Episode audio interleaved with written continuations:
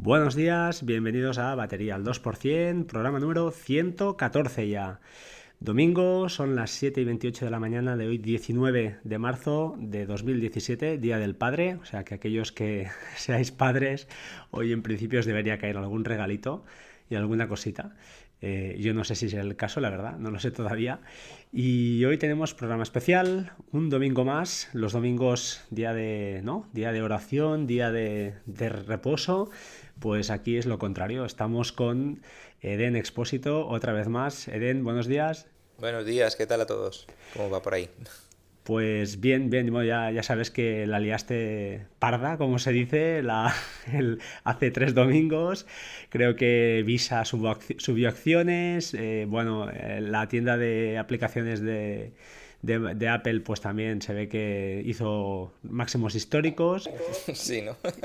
Y me, pitaron, los oídos por algunas esposas enfadadas, ¿no? Con tanto gasto. Tú estás haciendo amigos, ya lo sabes que estás haciendo amigos por ahí, pero bueno, yo ya digo siempre lo mismo. Yo soy el mensajero que simplemente lanza el mensaje que me dice. bueno. El hostigador de visas me van a llamar. bueno, es, fue brutal, la verdad es que muy chulo. Y bueno, la verdad es que ha habido mucho feedback. ¿eh? Y te digo aquí que ha sido el programa con más, ahora mismo creo que es el que más escuchas tiene. Es curioso porque lo hablábamos con Ángel el otro día. El programa contigo y con él, los que grabo con él, son los que más audiencia tienen. Son los más largos y la gente se ve que le va el hardcore, le va el rollo. Sí, sí, le va, le va. bueno, bueno, bueno. Oye, pues em, hoy estamos aquí, como no podía ser de otra forma, pues para hacer otro especial, pero esta vez de iOS, ya que hicimos uno para Mac, pues eh, te propuse el tema, me dijiste que sí enseguida, digo, hostia, pues bueno, vamos, vamos a ponernos enseguida. Y vamos a salir un poquito del estereotipo, ¿no? Haremos un poquito las aplicaciones que no son tan, tan, tan conocidas, es decir, que la gente no se extrañe, oh, es que no habéis dicho, mm, yo qué sé, Google Docs. Mm, no, bueno, es que hay algunas que las saltamos, las, las obvias las dejaremos e iremos a otras, pues más, eh, quizá menos conocidas, quizás no, ¿eh? quizás algunas, alguien dice, no, no, estas está todo ya sabido. Pero bueno, son aplicaciones que en principio son, creemos que son bastante buenas o útiles y que las tenemos en nuestro, en nuestro teléfono. Mm, ¿Alguna cosa que comentar, Eden? Porque estoy hablando yo ahí como un loco. No, pues nada, yo bueno, no me considero tampoco un power user mm, hardcore de, de, iOS. Soy más bien un usuario pues más o menos normal. Tampoco es que haga mil maravillas con, con automatismo ni nada de esto, pero bueno, eh, quizá por mi flujo de trabajo y por las cosas que, que toco, pues nombraré alguna aplicación que quizás sea de interés para, para algún oyente. Eso espero, al menos. seguro, seguro que sí. Siempre sueltas algo interesante por ahí. O sea que, no sé, yo contentísimo de tenerte aquí. Entonces, oye, si te parece, lo hemos separado en varios, bueno, en varios eh, departamentos, en, varios, eh, en varias etapas. Tampoco hay nada o sea, no es la estructura que yo realmente tengo en mi teléfono, pero bueno, para agruparlo de alguna manera, pues lo hemos puesto así. Si te parece, empezamos con, con un plato fuerte. Notas, bueno, yo lo he titulado notas, capturas, recordatorios. Y empezamos con no podía ser más como la aplicación de, de notas que usas para, para tu teléfono. Yo uso Note, como ya algunos sabrán. Es una pelea que tenemos ahí pendiente con Ángel para el tema de decidir qué es mejor, ¿no? O sea, utilizar una aplicación de notas de texto plano, que siempre será, mm, siempre será leíble, siempre la podrás recuperar, siempre, aunque muera alguna aplicación, eh, pues siempre lo tendrás ahí. Y luego estamos los, bueno, el otro bando, que yo soy de los que pienso que, ¿por qué no aprovechar las aplicaciones que hay hoy en día eh, que nos dan ese texto enriquecido con la capacidad de insertar vídeos, eh, ficheros, eh, notas, tienes respaldo, bueno, de ese note es todo esto y mucho más. Y además aprovechamos, ¿por qué no?, un poquito más nuestro, nuestro NAS de Synology. ¿Qué usas tú para eso? Pues yo para notas simplemente utilizo el que viene en el sistema. Eh, ya te digo, como soy un usuario que está la mayoría del tiempo en, en el Mac, eh, no, no, me encuentro muchas veces en situaciones fuera de casa donde tenga que apuntar. Generalmente trabajo en casa, estoy en casa la mayor parte del tiempo y claro, no tengo esa necesidad imperiosa de apuntar. Entonces únicamente con la, con la estándar que viene en, en el teléfono me basta. Claro, entiendo que a ti no, no, te da ese miedo escénico de que Apple eh, mañana quiebre y tus notas se pierdan en, en, el, en la nube, ¿no? No, porque realmente es que apunto cosas muy, muy banales ahí en, esa, en esas notas. Antes sí que utilizaba Evernote eh, hace un tiempo, pero ha ido pasando el tiempo y cada vez se me ha ido haciendo menos necesario.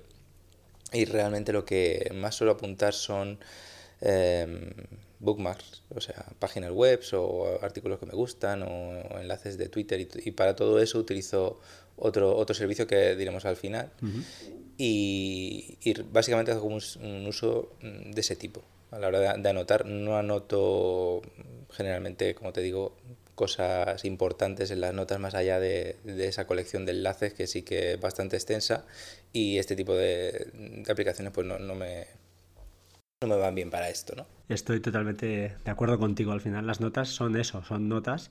Lo realmente importante, o al menos yo súper importante, lo tengo en otros lados. sí que es verdad que tengo notas históricas ahí, que, que, es cierto que están ahí para, para recordar justamente, pero no es, eh, ya te digo, yo, yo estoy completamente en desacuerdo en el tema del texto plano para según qué cosas. Lo que me interesa es que sea una aplicación rápida, ágil, me permite guardar webs enteras con el plugin que tengo en Chrome, o sea, me permite hacer cosas que de una manera rápida, guardar eso para, para luego, básicamente para eso. Y cuando lo he consumido, fuera. Ya está. Bueno, oye, si te parece, vamos, vamos tirando, si no, no acabaremos nunca. Tengo otra aplicación que se llama Dew para recordatorios. Eh, esta es para recordatorios, pero repetitivos. No sé si tú usas. Hay otras como. Creo que la he puesto por aquí. Estoy viendo que no.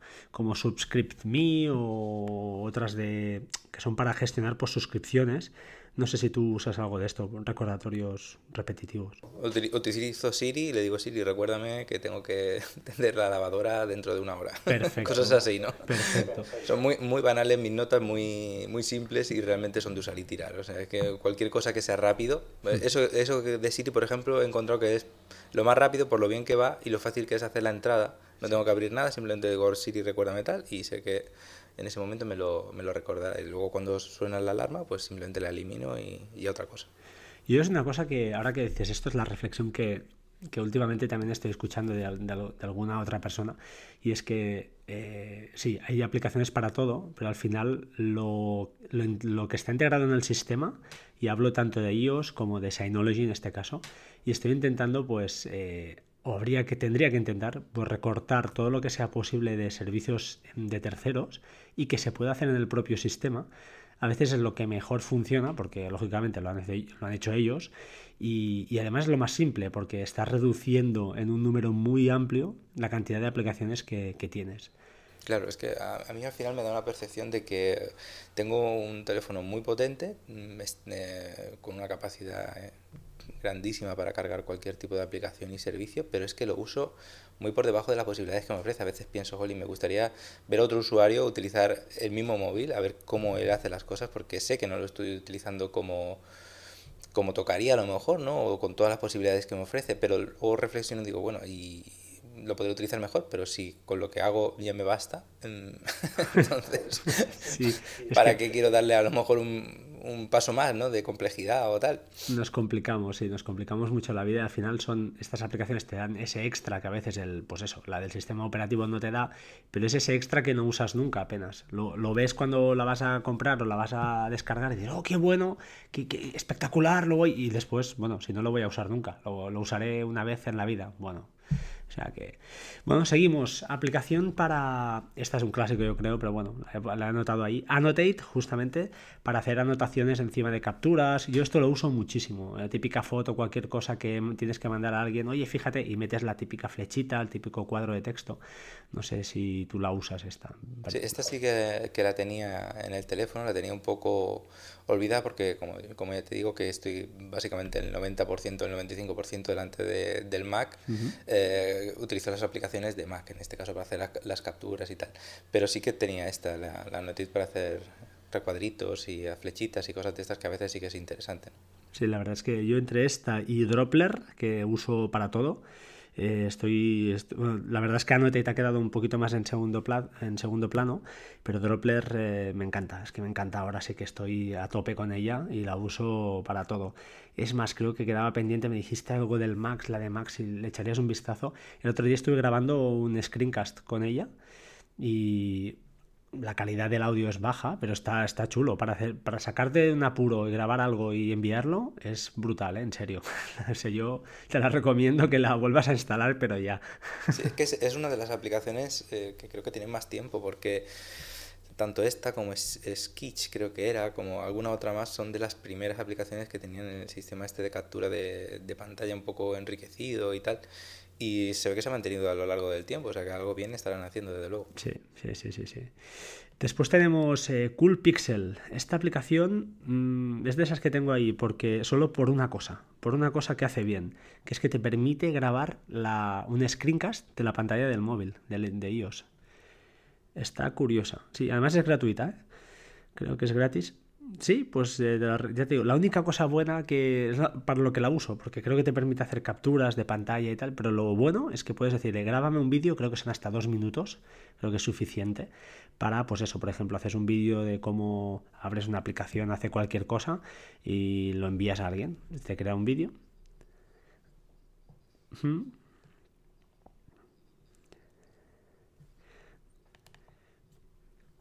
Pues te la recomiendo, está muy bien y creo que es gratis, tiene una parte de, pago, pero está, está chula. Seguimos, Scroll Clip. Scroll Clip, eh, bueno, es una aplicación también gratuita y lo único que te tiene como, como cosa positiva es que te permite hacer capturas de pantalla y luego unirlas una debajo de otra. Con la gracia además que te permite, imagínate que haces una, una captura de un chat de WhatsApp, por ejemplo, de MyMessage, y vas capturando, y claro, tú no haces la captura exacta. A lo mejor hay, hay mm, texto que se te solapa o se te queda. Entonces, lo que te permite esta es cada captura te permite recortarla para que quede perfectamente unida a la anterior y así sucesivamente. Es decir, te, hace, te permite recortar cada captura que has hecho y luego quedan todas juntas como una captura muy, muy larga y muy, muy, bueno, muy chula, bien ordenada. Está muy bien. sí, está bien. La voy a apuntar porque tampoco la conocía. Me vas a enseñar aquí un montón. No, este bueno, sí, son cosas curiosas, sí. A veces, bueno, se pierden por ahí en Twitter y, las cazo. Hay una. Después Path On. Path On es una chorrada, pero la verdad es que la uso. Hubo un tiempo que la usaba bastante. Es una auténtica chorrada, la usa más mi mujer. Es eh, coges cualquier foto y le trazas una. Imagínate que quieres hacer, pues, por ejemplo, una elipse alrededor de, de la foto con una forma, la dibujas con el dedo, dibujas una línea de la, forma que tú quieras y a partir de ahí escribes texto y el texto te sigue la forma que tú has dibujado. Simplemente esto. Sí, eh, sigue el camino con varios tipos de fuente, tal. Bueno, un corazón, lo típico que se le puede ocurrir, pues bueno, está curiosa, gratuita también, no tiene más. Y bueno, eh, veo que tú por aquí has puesto una por aquí, que esta la tengo además, está muy bien, es verdad. La de, la de Piner, ¿no? Sí, señor. Piner. Sí, bueno, Piner es eh, la aplicación principal que utilizo en los últimos, creo, dos o tres años, desde que salió, básicamente, creo. Y lo que hace es utilizar el, servicio de Pinboard para almacenar enlaces. Eh, el servicio de Pinboard, mm, para los que lo usen, pues seguramente estarán de acuerdo conmigo en el que el, el servicio web eh, no tiene una usabilidad ni un diseño magistral tiene un funcionamiento muy bueno porque te, permite hacer unas cosas muy interesantes, como por ejemplo eh, poner enlaces privados, hacer que posible que la gente siga el RSS de los enlaces que tú vas guardando. Esto te permite, por ejemplo, pues yo qué sé, tener un grupo de, de gente y hacer todos pues un, un, RSS común con las cosas más interesantes que se van encontrando por la red. Entonces, de esta forma tú te suscribes al RSS y ya te va llegando de una forma limpia. Eh, pues todo lo, lo bueno, lo interesante o lo común de, de, ese grupo, ¿no? de los intereses comunes de ese grupo. Y ese mm, pues Piner le, le, dota de esa, de esa buena funcionalidad ¿no? que le hace falta al servicio, haciendo pues lo hace mediante una aplicación de iOS, tanto como de una aplicación de Mac, que lo tiene y te permite pues hacer muchas cosas de forma visual. Te permite pues mm, filtrar, eh, ver en el propio navegador que tiene la, aplicación pues eh, el enlace, te dice qué enlaces ya no están disponibles en la red, porque a veces uno va guardando muchos enlaces, pero llega un momento que esa página o ese artículo ya no, ya no existe, entonces él te va haciendo un recuento de lo que no hay, de lo que guardaste y no está. Incluso si tienes eh, un servicio de pago, puedes hacer que ese, ese elemento se quede guardado siempre en tu en tu pinboard, aunque la página web haya desaparecido. Está muy bien. Esta aplicación, si no recuerdo mal, es de un eh, desarrollador eh, independiente. Vale, dependemos, sí, creo que había, creo que en su día la compré eran 10 euros para, eh, hubo una promoción, ¿no? Creo que eran 10 o 8 euros para, para toda la vida. Lo cierto es que la tengo desaprovechadísima. La usé mucho al principio y después le perdí, le perdí el encanto. Ahí sí que estamos un poco en la cuerda floja porque el día que el desarrollador cierre el servidor nos va, nos va a dar un susto. Bueno, como es una especie de, sistema de gestión gráfico, lo que tú ya hayas ordenado en el servicio quedará ordenado. Me refiero a que es solamente una parte visual. Si esto cayese, tú seguirías teniendo toda tu información bien, clasificada porque el servicio depende de, de, Pinboard y no de Pinner. Ah, vale, vale, vale. Mm, muy interesante. Vale, vale, vale. Ostras, pues mira, esta la voy a reactivar porque además tiene opciones de tags, es verdad lo que dices tú, permite compartir muchísimo, o sea que está, está muy chulo, es verdad. Todo lo que, todo lo que se hace de forma ortopédica, entre comillas, en, a través del servicio web de, de Pinboard, con esta aplicación lo puedes hacer de una forma mucho más visual, mucho más fácil y intuitiva. Ostras, muy bien, apuntada queda. Eh, OpenVPN, bueno, si pasamos al siguiente apartado, sería redes privadas virtuales, VPN. Em, la única que uso, es la única que tengo y la que me va fantásticamente bien. No sé si tú aprovechas la VPN de tu Synology por ahí. Sí, lo utilizo ahora bastante. Después en otra categoría hablaremos por qué. Y yo en este caso utilizo el protocolo L2PT, si, no voy mal. Y bien, bueno, ese es el, que me permite conectar eh, Synology con, con la aplicación. Eh, directamente con el teléfono. Porque OpenVPN creo que ya no está disponible en, en iOS, ¿verdad? ¿Cómo que no? ¿No? ¿No? Sí. Me has, dejado de piedra. OpenVPN en teoría sí. Es, más, hubo una actualización hace poquito para adaptarla a, a, iPhone 6 Plus, creo que era, porque ahora sí que se adapta a la pantalla, teniendo un entorno todavía muy feo, muy antiguo.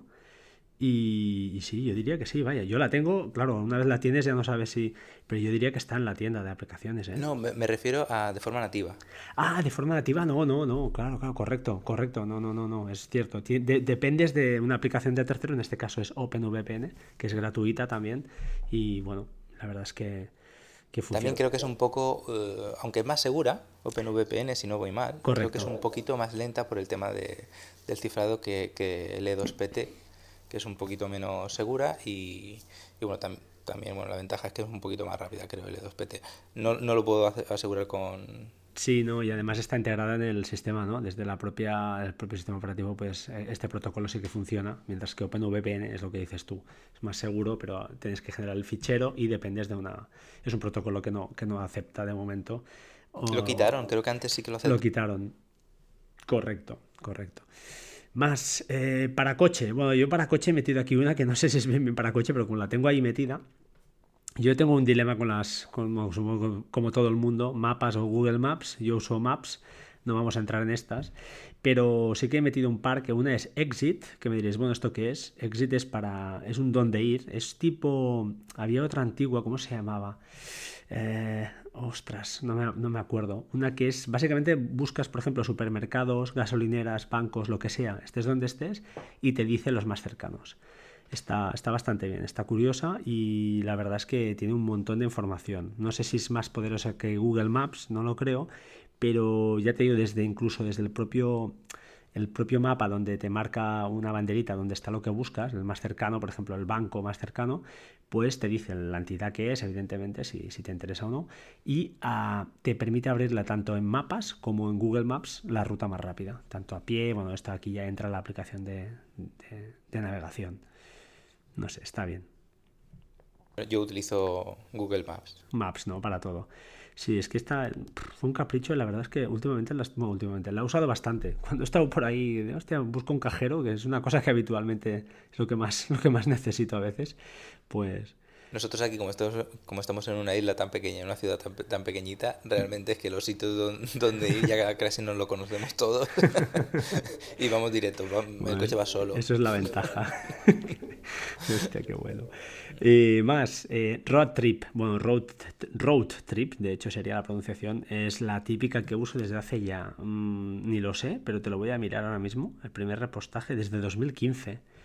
Pues nada, es simplemente eh, estadística pura y dura y ya tengo el hábito. Cada vez que llego a, un, a una gasolinera, espero que me queden pocos añitos ya y de aquí unos años pueda comprarme un coche eléctrico, pues básicamente es lo que, lo que he hecho en gasolina y los kilómetros y eso sí, también lo que guardo son las revisiones, lo que voy metiendo ahí para saber el dineral que, que cuesta un coche hoy en día. Sí, un disparate. Bueno, yo aquí tengo, tengo otra aplicación que es Telpark, que la descubrí hace unos pocos meses y la verdad es que ahora mismo creo que es la que más uso del coche, que es para poner la, la hora. No sé si no. sé si vosotros ahí tenéis el mismo. ¿No? ¿No? ¿Y, qué hace esto? Pues en vez de tener que ir a buscar el parquímetro y meter las ah, monedas. Vale, vale, vale, vale. Mira, yo para esto uso otra que se llama iAparca, que es muy mala, porque de hecho no es una aplicación, sino que es una interfaz web. Y, es exactamente lo mismo. Y la uso no en Barcelona, porque en Barcelona no, no sé qué se usa, la verdad, pero yo aparco normalmente cuando bajo a sitios en Barcelona aparco en Wismar Park, que son parkings, es otra aplicación, la verdad, un servicio muy bueno, muy chulo. Está en Barcelona y Madrid. Y lo que hacen es aprovechar hoteles para plazas de hoteles que tienen desaprovechadas para que tú puedas aparcar a un precio muy reducido. Es la mitad de precio que un parking normal. Y luego uso ya aparca para la zona azul, que digamos, ¿no? La zona azul, zona verde que llaman, supongo que es lo que te refieres tú. Exacto, sí, a la zona. Aquí creo que hay tres zonas, tres mm. sectores que le llaman, y depende del sector, pues hay un precio u otro, ¿no?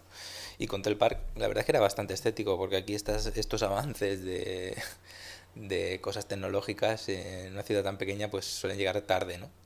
Y poco y tarde.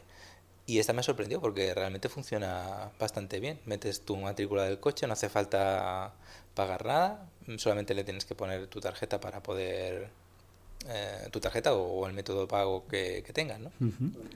Para poder ah, suministrar la cantidad de dinero que se pide por el, por el tiempo de estacionamiento que, tú requieras.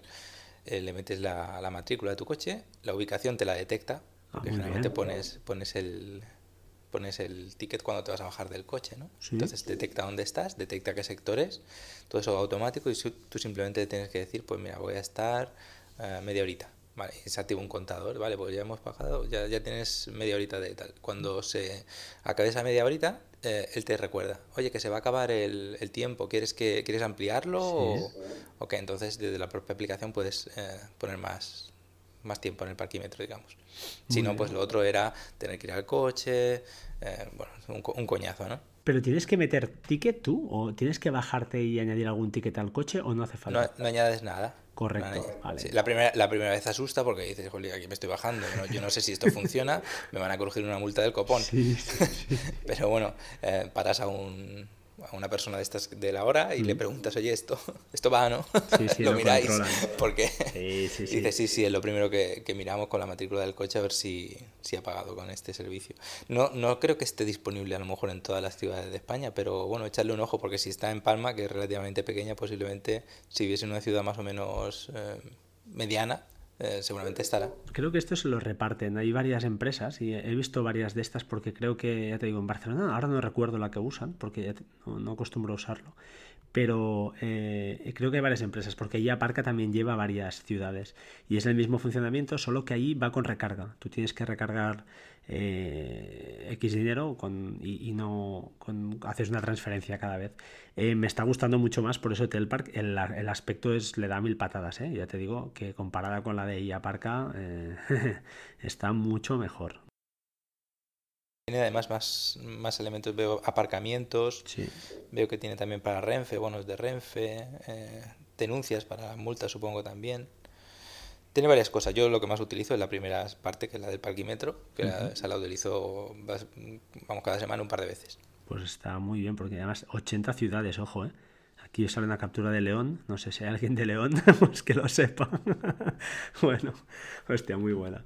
Seguimos. Eh, bueno, tema turnos, esto va enfocado a trabajo, hay cuatro, cuatro, los cuatro locos que hacemos turno.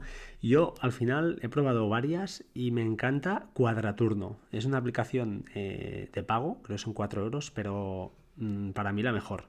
Además, eh, hablé con el desarrollador o desarrolladores, no sé quién son. Les comenté la única opción que me, que me disgustaba o que no me acaba de agradar, que es lo que pecan todas, es que me gustaría poder compartir em, no, no, mediante PDFs o capturas mi cuadrante con mi mujer, por ejemplo, sino que ella pudiera tener la aplicación instalada y los dos bebiéramos del mismo fichero en Dropbox, de manera que si hago un cambio de, de turno, ella lo vea, si no, no tiene ninguna lógica. Y me dijeron que sí, que lo tenían en cuenta y a ver si es verdad, a ver si es verdad y lo hacen. Pero la aplicación está muy chula porque además te permite generar, los que hacemos turnos normalmente se llaman turno a 7, turno a 8. Eso quiere decir que cada 7 o cada 8 semanas ah, vuelves a empezar. Pues claro, para no ir marcando cada día lo que vas a hacer, hay lo que se llama un generador de cuadrantes y tú dices, mira, de tal fecha a tal fecha, del 1 de enero al 30 de junio, genérame un cuadrante de 7 semanas y le pones la, la, claro, la primera serie sí que la tienes que generar tú, para que el tío sepa la, la serie, que cómo va a continuar. Pero a partir de ahí te lo genera él solo. Y está bien porque puedes generarte el cuadrante de verano y el de invierno que decimos. Siempre normalmente hay un par. Bueno, depende de cada empresa. Pero claro, en verano hay más gente de vacaciones, haces otro tipo de turno y entonces lo, tienes que cambiar. Pero bueno, está, está curiosa, está muy chula. Yo la uso para, ya te digo, para todo. Y, y, bueno, es mi aplicación de referencia para, para, saber si tengo que ir o no a trabajar, básicamente. Así de fácil. Pues a ver si añaden esa opción que yo creo que sí que es verdad que pecan todas las aplicaciones de, de este tipo, de eso, ¿no? Porque claro, cuando tú tienes una familia, también los demás miembros dependen de tu de tus turnos, entonces tendrán que conocerlos. Está clarísimo. Y además que, que normalmente eso es cambiante. O sea, tú puedes tener una semana de mañanas, pero a veces alguien te pide un cambio, cualquier cosa, y hay cambios. No es una cosa, oh, es que esto lo haces el 1, el 1 de enero y ya no, no, no, no, esto cambia. lo cambias a menudo. O sea que, bueno, es la vida del, del turnero, que digo yo. siempre tienes una vida, nunca puedes coger hábitos, siempre estás en movimiento. Bueno, productividad, gestión. Yo aquí he añadido unas, que, bueno, algunas son muy famosas, pero la primera, File Manager, ¿esta la conoces? No. Vale, esta no tiene nada, ¿eh? Creo que es gratuita además, o al menos yo la pillé gratuita, creo que sí, que está gratis.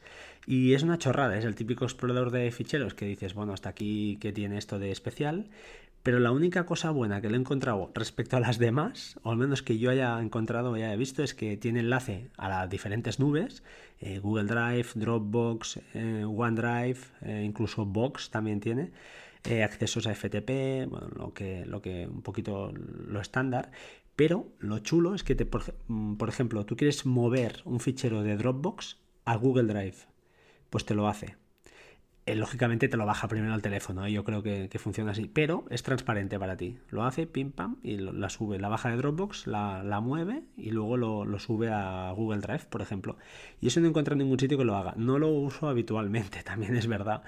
Pero mira, se quedó aquí y, ahí la tengo tú. Además tiene, pues es bastante decente. No es, es tipo documents, pero con este, este añadido. Y bueno, tiene un, los favoritos, los recientemente, los últimos vistos. Está, está fácil, es una interfaz sencilla y limpia y está bastante, bastante bien. Yo utilizo documents. Es eh, la, que, la, típica desde hace tiempo para la gestión esta. Sí, no hay una aplicación de, para mí de Riddle mala. Es que es así. Sí, son como desarrolladores, la verdad es que se, se están ganando la fama de forma bien merecida. Hablando de Riddle, PDF Converter.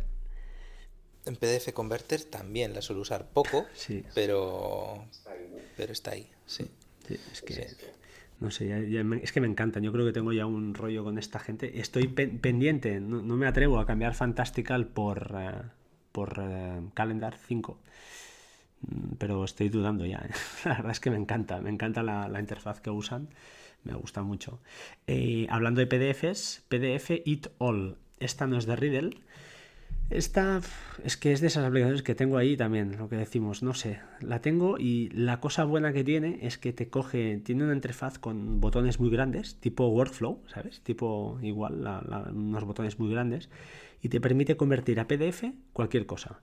Una web, una foto, un escaneo, cualquier nota, cualquier documento, de sea de, a ver, estoy mirando los documentos, sí, desde cualquier documento de Word, PowerPoint, Excel, Pages, Numbers and Keynote, o sea, imagínate, mensajes de WhatsApp, uh, de mensajes de Messages, de Facebook Message, eh, simplemente haces las capturas primero, es un poco enrevesado, la verdad es que hay cosas que se podrían simplificar porque al final es, tienes que hacer tú las capturas, pero bueno, es un poco cudrillo, pero luego te lo convierte en PDF.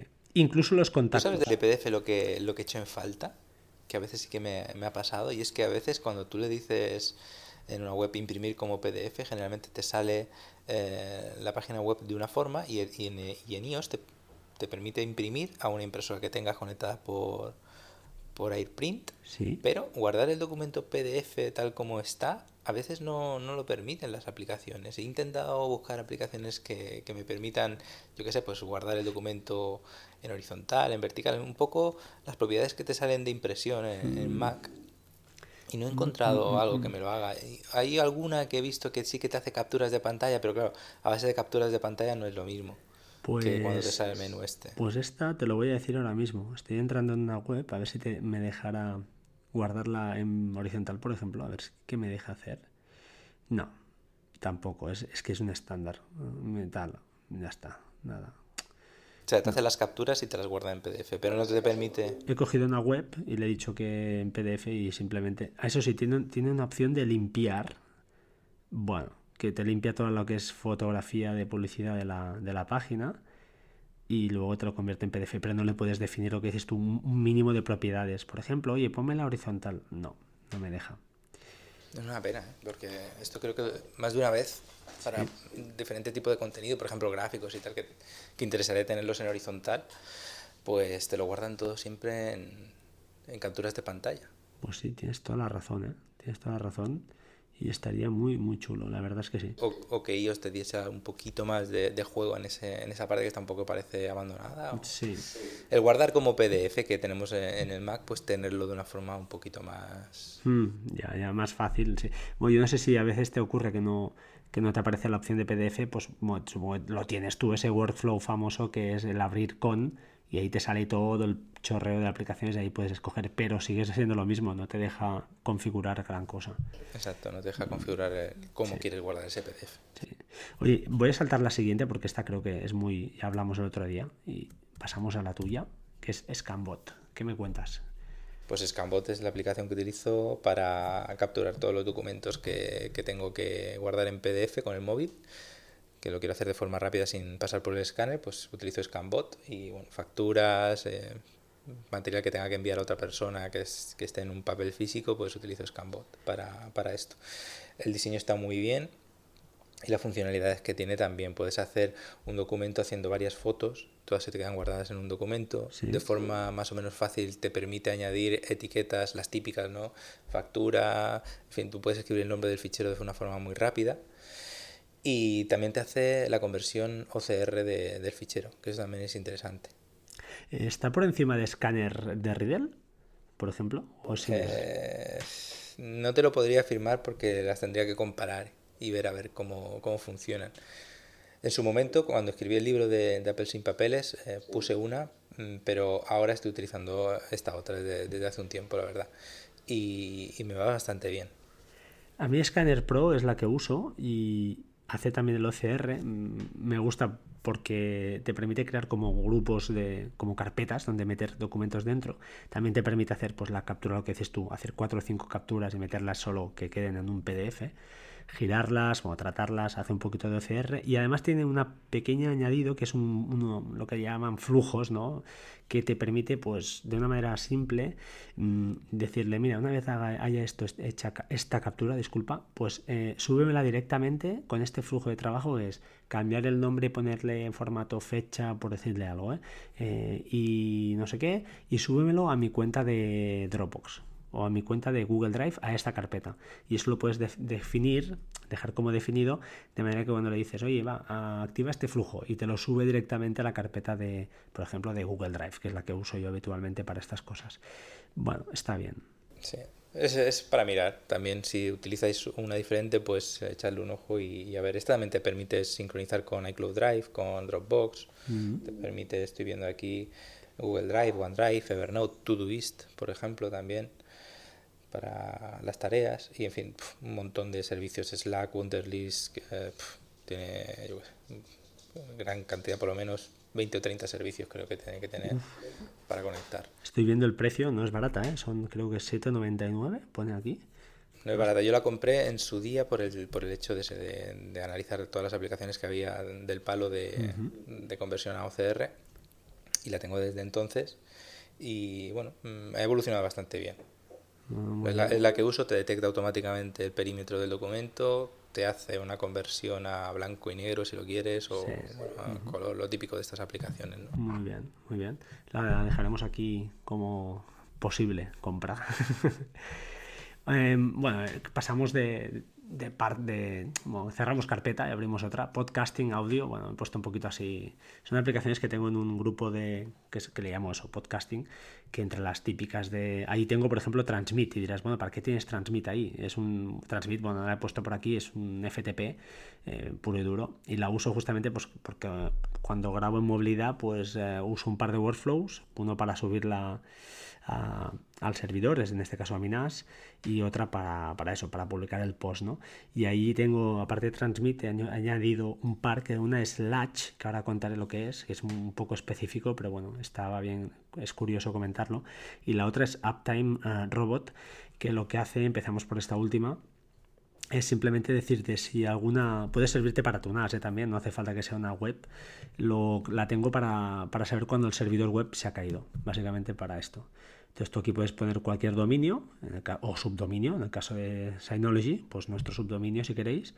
Y, o en tu caso, tú tienes web propia, pues tu, tu nombre, tu, tu web, que es en exposito.com, y él te va diciendo, te, te dice cuándo cae el servicio. Si hay alguna caída, por lo que sea, te avisa va monitoreando, básicamente es eso, está bien, es gratuita además, o sea que está muy chula. Y la de Latch, bueno, la uso para mi WordPress. Eh, no la he escuchado nombrar mucho por ahí. Bueno, Latch es un, servicio que han creado los de Eleven Path, que es el amigo este, el hacker este de la gorrita de Microsoft, ¿cómo se llama? Ahora no me sale, que ahora es el CDO de Telefónica, el, el Chema Alonso. Y nada, lo que hace esto es um, crear como un candado, entre comillas, es un segundo candado a tu, en este caso a mi WordPress. Es un plugin que se puede añadir, pero sirve para varios servicios, ¿eh? está para varias cosas. Eh, y lo que hace pues es justamente esto, si yo lo tengo bloqueado, si alguien sabe mi nombre de usuario y contraseña de WordPress, no podrá entrar igualmente, porque el Latch está cerrado. Tiene que abrir una capa, una capa, de seguridad adicional que añades, ¿no? Exacto. Está muy bien. Además tiene la aplicación web que está muy chula porque es un interruptor, lo, lo, mueves a liberar y ya lo tienes. Ya puedo trabajar con mi WordPress. Ya que WordPress, pues bueno, sabemos que es una fuente de ataques constante porque bueno, el 25% de las páginas web del mundo pues están hechas con, con WordPress y, y bueno, eh, lo uso. Estoy, estoy muy contento. Creo que, ya te digo. Hmm, sí. Pasamos, vamos a varios. Vamos. Oye, empieza con las tuyas, que tengo curiosidad con la, con la primera. Esta... con Truecaller. Sí, Truecaller. Truecaller es una, una, aplicación que tú le añades.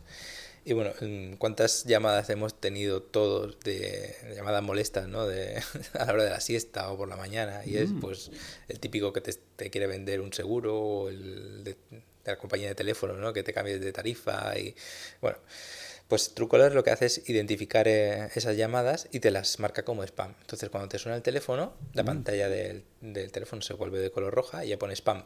Hostia, y, qué bueno. Y entonces ya sabes que, esa, que ese número es para venderte algo. Qué bueno, esta no la conocía, muy buena.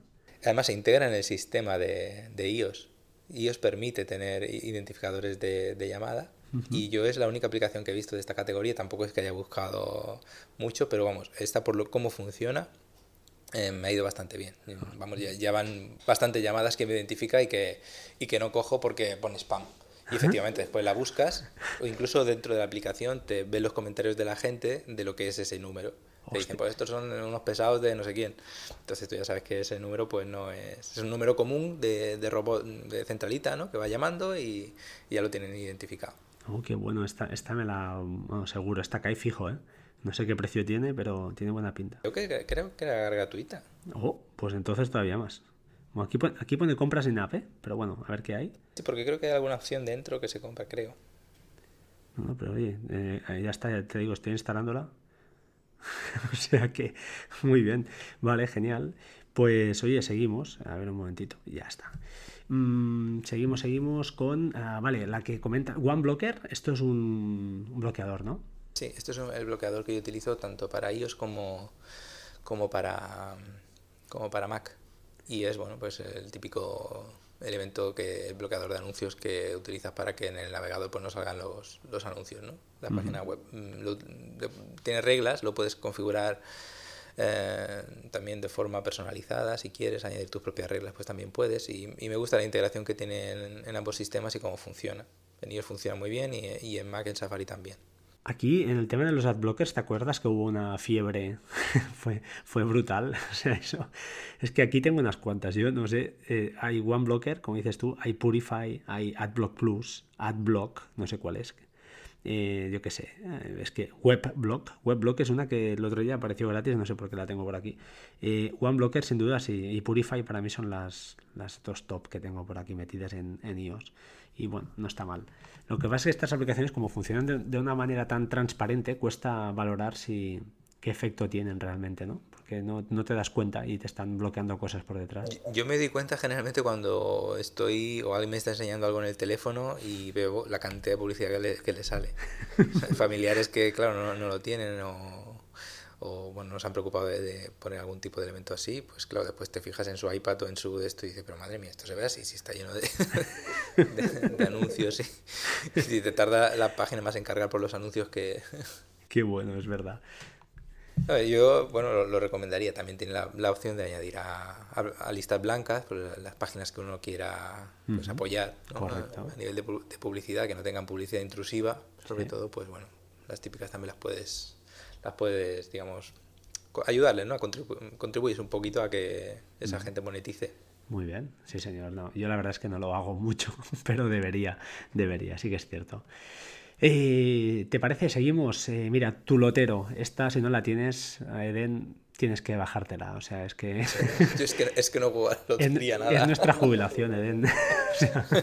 bueno, ya sé que tú vas aparte con la comisión que te llevas de. Yo ya, ya, tengo el retiro ganado ya. pues oye, tu lotero, una aplicación gratuita. Aquellos que. Yo no soy jugador, no lo era, nunca he sido. Y desde que la tengo en el móvil sí. Porque cargas 20 euros, por ejemplo, y haces apuesta automática hasta que se agote el saldo. Y oye, ahí lo tengo tú. Si me toca, ya, ya, ya no me oiréis más. ¿Qué diréis qué pasa aquí? este te, a lo mejor, pero con ruido de olas de fondo, pajaritos, ¿no? Exactamente, sí, sí. lo cierto es que ya os digo, no, no hay mucho que comentar. La aplicación de varias, eh, además tiene primitiva, tiene no sé qué más cosas, yo solo juego la primitiva. Y bueno, que sepáis que está ahí y está muy bien. Cronómetro Plus, va, una chorrada, es gratuita, es el típico cronómetro de sistema. Mm, la he puesto aquí por poner algo, nada más que comentar. El aspecto es muy chulo, te permite también hacer eh, cuentas de vuelta si queréis. Una auténtica chorrada teniendo el crono de, del sistema. Bueno, es un añadido, gratuita, nada que comentar. Esta es el que me la quiero comentar un poco. Toggle Timer. Toggle Timer o Timer eh, es una aplicación gratuita también y que yo la uso bastante cuando desarrollo para terceros, que es lo que hago de vez en cuando. Y está bien porque para autónomos, por ejemplo, está muy bien porque te permite saber en, eh, cuánto tiempo has gastado en cada proyecto que estás trabajando. Yo aquí, yo aquí, en este tipo de aplicaciones, como también trabajo de forma autónoma, estuve buscando hace tiempo, eh, bueno, revisé mm, una gran cantidad de, aplicaciones de estas. Y encontré una que ahora mismo no recuerdo el nombre, pero esa sí que estaba realmente bien. ¿Por qué? Porque te, permita, te permitía poner, identificar el proyecto, pero tú no tenías que estar activando y desactivando eh, los cronómetros, porque tú ponías, por ejemplo, eh, imagínate un archivo de Photoshop, una, imagen que, yo trabajaba pues eh, para un proyecto concreto. Pues tú marcabas que todo lo que tuviese la palabra o el identificador de proyecto tal, pues quedara vinculado a ese proyecto. de tal forma de que tú abrías la imagen que tenía ese identificador de proyecto y mientras tú estabas trabajando en Photoshop, pues estaba contando el tiempo. Tú dejabas de trabajar y se paraba. Hostia, y esto está esto es para Mac, ¿no entiendo? No, no, esto era un servicio que está creo para varias plataformas. porque era, una aplicación ¿eh? que sí, sí, era genial. Esto me interesa porque yo voy con el Chrome y alguna vez me he olvidado y digo, ya me he equivocado. Y usaba Hours, que también no está mal, pero el report que me daba no me gustaba. Y, pero ahora sí que me permitía modificar. Tuve el timer, mm, creo que no me deja editar la hora de inicio y de final, no me deja hacer alguna cosa de estas. Y lo bueno que tenía, lo bueno que tenía también era que podías hacerlo por, grupos de trabajo. Es decir, yo por ejemplo lo, utilicé mucho cuando escribí el libro de dibujar bien con iPad, para contabilizar las horas que llevábamos de trabajo en, ese proyecto junto con otro compañero. Entonces el otro compañero trabajaba en Windows, yo trabajaba en Mac y claro, ¿cuántas horas dedicas eh, a hacer ese proyecto cada uno? Pues automáticamente tú decías, eh, nombra con este identificador al principio de cada, de cada nombre de fichero. Eh, los archivos que vayas a trabajar, ¿no? Y tenías ese, ese elementito que estaba en la barra de menú del Mac, tú ibas trabajando y eso se iba activando y desactivando solo. Y después pues te daba una estadística de cuánto habías trabajado en, en un archivo de texto, en tal archivo de no sé qué, en, fin, te lleva un, un cuadrante, una gráfica ¿no? de, de, uso. Y después, claro, podías contabilizar y decir, bueno, pues mm, si, si había que pagar, pues se pagaba a tanto, o bueno, podías ver ¿no? lo que más tiempo costaba de hacer o que no, y bueno, era una forma muy buena de llevar un, contabilizar el tiempo. Pues te, lo diré, te diré cuál es el nombre del servicio, porque... Esta me interesa, sí, sí. Sí, sí, la verdad es que sí, porque es lo que dices tú, el engorro de acordarte, ¿no? Y sí, de, activar y desactivar. Yo lo que quería era no tener que estar todo el rato pendiente de activar reloj, desactivar, activar, desactivar, porque al final te olvidas. Al final nunca te acuerdas de darle y al final no funciona. Mm, muy interesante, pues esto sí que queda pendiente por ahí, esta me interesa. Miraremos de ponerlo en los comentarios, ahora la buscaré y lo, miraremos de poner en los comentarios. Perfecto. Siguiente, Mac ID. Bueno, Mac ID es la típica aplicación que para los que no tenemos Apple Watch, o al menos yo no tengo, eh, te permite de alguna manera pues bloquear y desbloquear tu MacBook de manera autónoma y además, lo bueno que tiene, porque yo esto lo uso menos, porque yo donde, si voy a algún sitio a trabajar, por ejemplo, a veces voy a Barcelona Activa, que es un sitio donde, bueno, puedes sentarte en una mesa y tienes conexión a internet y programar. Yo si me voy al baño me llevo el portátil. Yo no soy de esos que se levantan y lo dejan. Yo no puedo, no puedo. me cuesta la vida. Pero tiene un uso que está muy chulo, que eso sí que lo uso continuamente. Y es que te permite establecer un patrón para el trackpad de toques y, por ejemplo, para un patrón para desbloquear el, equipo. Es decir, en vez de entrar la contraseña, que la mía, por ejemplo, son 10 caracteres, creo, pues haces un, juego de, toques en el, en el, trackpad, por ejemplo, toque con tres dedos, uno con uno y otro con dos. Y ese es tu patrón para desbloquear el, el Mac. Pues lo usas, ¿sabes? Que, decir, está muy chulo. Tiene aplicación para Mac y para iOS y la de ellos es justamente pues eso, para gestionar cuándo se autobloquea y cuándo no, ¿no? Y para saber si tu Mac está, o Mac o iPad o lo que sea, está bloqueado o no.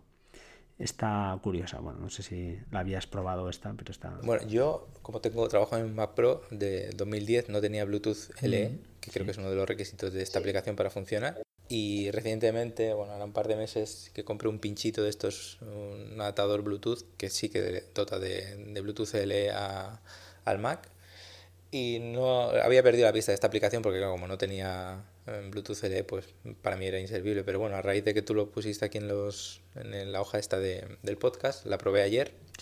Y quiero decir que sí que se, se engancha con el, con el teléfono y bueno, ahora tengo la, opción de poderlo desbloquear con el, con el iPad o, o, con el teléfono. También tenemos que decir que esto no lo sabía y es que el sistema de bloqueo no es el sistema bloqueo nativo del sistema como una especie de pantalla que tiene que hace la aplicación ah. que, te, que te lo bloquea, pero no es el bloqueo. O sea, si tú le dices lock al sistema para que se bloquee, ¿Sí? Eh, la aplicación no funciona. Ah, pues yo no lo sabía eso. Ostras, es que por, por distancia sí, si te vas, sí que te bloquea y te bloquea la pantalla normal de, de bloqueo de ellos, ¿eh? Ay, de ellos, perdona, de Mac pues yo lo probé con la función de lock. Si tú le pones lock al sistema para bloquearlo, que te saca la pantalla de los usuarios, prueba a ver si te Sí, a mí sí me... Bueno, yo, a ver, lo voy a, lo voy a probar ahora mismo. Y yo diría que sí. Si bloqueo... A ver, un momentito. Sí, me sale la pantalla con mi nombre y ahora eh, me ha bloqueado correctamente.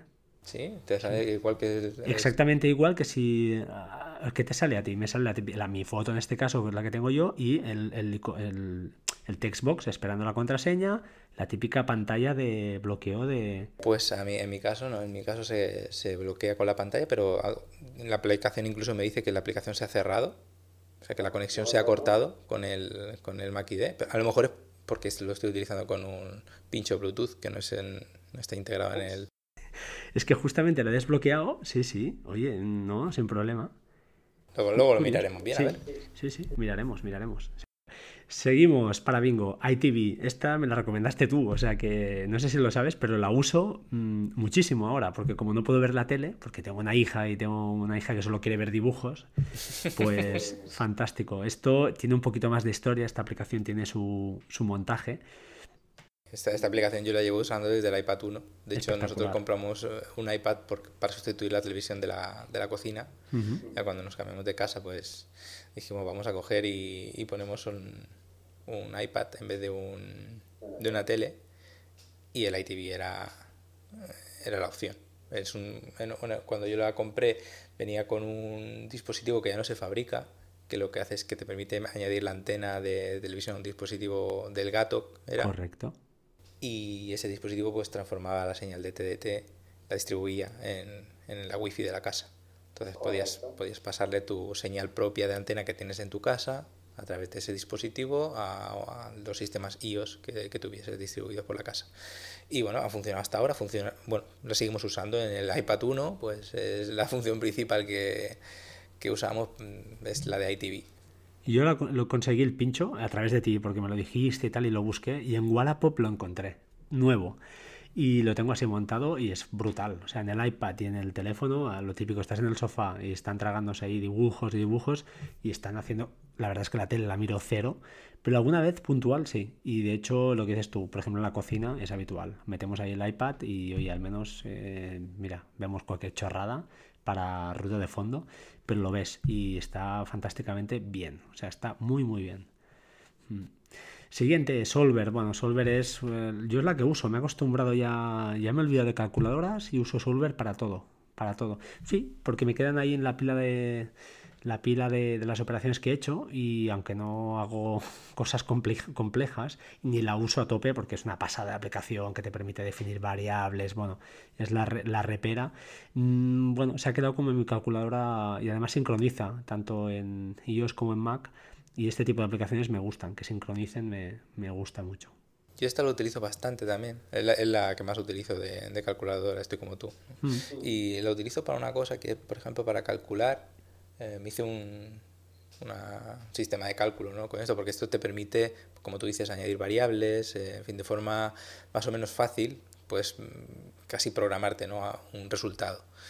Y lo que hago es calcular... Eh, qué megapíxeles y qué resolución necesito para ver una imagen a la máxima mm, definición posible, ¿no? En función de la distancia.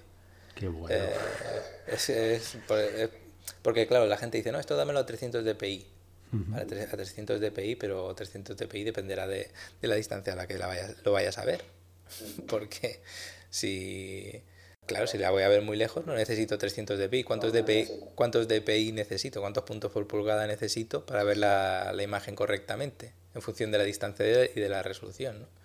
Pues, en fin, hice ahí los cálculos de una forma más o menos científica, ¿no? Con, pues, bueno, mirando los radianes, el ángulo de, los radianes que ve el ojo humano, no sé qué. Y bueno, al final, al final te, te, sale un número. Te dice, bueno, pues tienes que coger y ponerla a tanto de resolución y a tantos puntos por pulgada.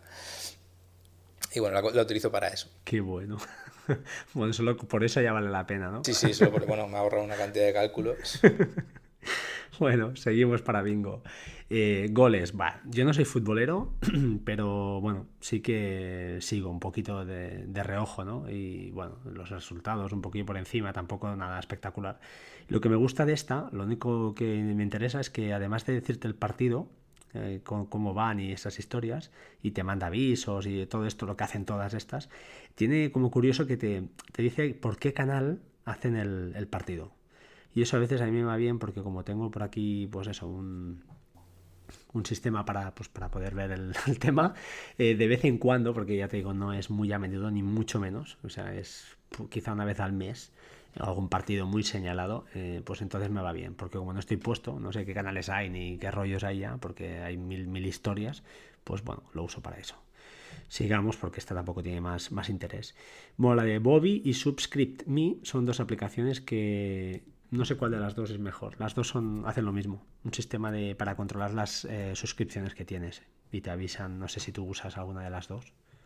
No, yo utilizo un sistema que me envía un email cada día con con todas las, las suscripciones que tengo y también la gestión desde ahí que se llama Unroll.me. Es un Ah, servicio web. Sí, sí, un servicio, sí. Mm. y nada, pues ahí añades tu cuenta y te permite ver a dónde estás suscrito. Y bueno, puedes elegir si quieres que lo que al sitio donde estés suscrito te llegue directamente al buzón o si quieres que te llegue compilado en un mail que te envían los de un RollMe de forma diaria para ver eh, todas esas promociones y todas esas eh, cosas que no te interesa que te interrumpan o que te contaminen la bandeja de entrada. Lo que pasa es que mm, eh, esta, un rol es más que nada para, o sea, por ejemplo, sirve para... Es, es que creo que son cosas diferentes, estamos hablando. ¿eh? Un rol me creo que es para servicios que tú estás em, eh, suscrito, pero sirve, por ejemplo, para pagos también. Es decir, es decir, claro, es que es diferente. ¿eh? El concepto que yo digo es... eh, a ver cómo te lo digo yo. Por ejemplo, eh, compras un monitor, como es mi caso. Compré un monitor en Magníficos. Lo financié al 0% en 10 meses. Pues me generó la- una entrada aquí, en, en Subscribe Me. Digo, mira, 10 meses. Empiezo tal día y acabará durante 10 meses. Pago de cada mes de 30, y- 30 euros, por ejemplo. Vale, No, son suscripciones a nivel de, No. de newsletter, son No. suscripciones de, de pagos. Correcto, correcto. Un roll la dejaremos por eso porque está bien. Pero sí que. eh, bueno, es un roll no tiene aplicación, es un servicio que te envía un correo, ¿no? Es un servicio, sí, sí.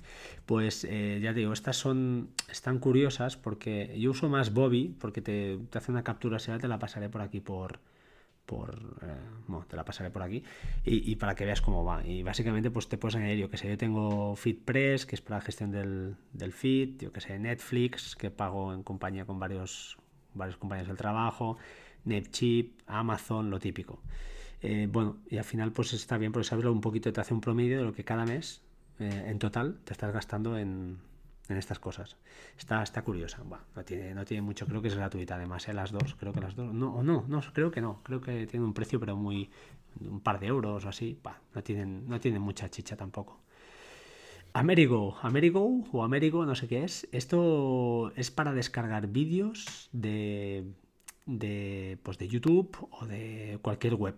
Está bien, está muy chula y funciona muy bien. Yo la uso a veces, pues por ejemplo, la he usado para... Me voy a YouTube, me descargo un vídeo y le quiero extraer el audio para meterlo, por ejemplo, en un vídeo de iMovie que haya hecho a nivel de familia, esas cosas como no soy mucho de música, no tengo música, la verdad es que ahora ya no, tengo cosas por ahí, pero bueno, la idea es esta, te bajas cualquier vídeo y, por ejemplo, le quieres extraer el audio, lo pasas a iCloud y desde iCloud lo recupero desde iMovie, de todo desde iOS, y montas un vídeo así chulo y metes la música que quieres en nada, en cinco minutos.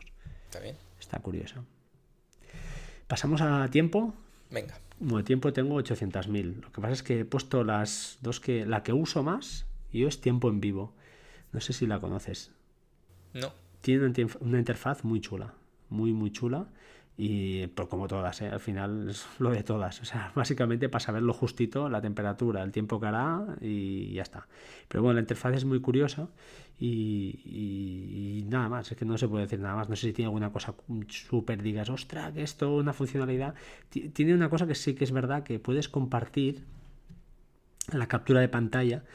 Pero vaya, es que para enviársela a alguien, ¿sabes? Lo típico de para enviársela a cualquier persona, oye, mira, y le envías el tiempo que hace o cualquier la temperatura, pues queda una interfaz muy, muy bonita, pero nada especial. Y sí, la que dime. utilizo aquí es la de Wonderground y Storm, que es del mismo, de los mismos desarrolladores. Tienen como esa, esas dos aplicaciones. Mm, Winterground, yo en Barcelona no funciona. Y tengo varias gente, no funciona en Barcelona. Les mandé un correo y no me han contestado. Es que no. Pero no soy el único, ¿eh? Pues a, mí me va bastante bien porque te permite, bueno, ves eh, de forma muy visual, por ejemplo, el viento, eh, ves cuánto viento está haciendo si quieres ir a hacer fotos. El tema del viento es algo importante porque si no te, te pueden salir las fotos movidas, ¿no? Si el viento le da a la cámara. Y bueno, te permite añadir muchas capas de información, eh, la temperatura del agua, la temperatura de la presión, la, eh, bueno, en fin, un montón de información puedes ver, pues incluso decir, eh, puedes meter variables y decirle, por ejemplo, mm, avísame o hazme una gráfica de cuando haya poco viento, pero, ha- pero haya nubes, pero haya también buena temperatura y de esta forma me, me dices cuándo es el mejor momento para ir a hacer una foto, por ejemplo. Y esto lo puedes, lo puedes poner. y te y lo ves de forma fácil, vamos.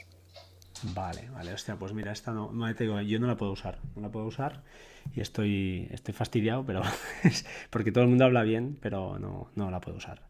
Luego hay una que está, la he puesto aquí como curiosa, porque creo que no es muy conocida, que se llama YIAR, es noruega, creo que es noruega, y es lo mismo, ¿eh? tiempo que hace, no tiene nada especial, pero tiene una cosa muy chula, que es que si le pones el teléfono en horizontal, te hace una gráfica, eh, pues eh, en horizontal de, pues de la curva de temperatura y además creo que del viento, a ver, te lo voy a decir ahora mismo, porque no, recuerdo ahora, la usé nada, hace nada. A ver.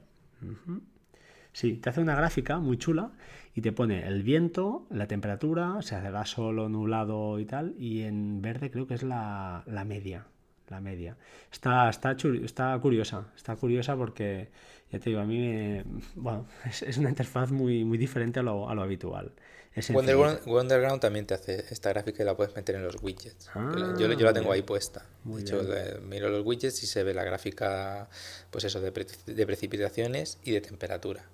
Y con la de radar creo que también te da mucha más información, aparte de, de solamente el... O sea, radar, perdón, eh, te he dicho Storm, no radar.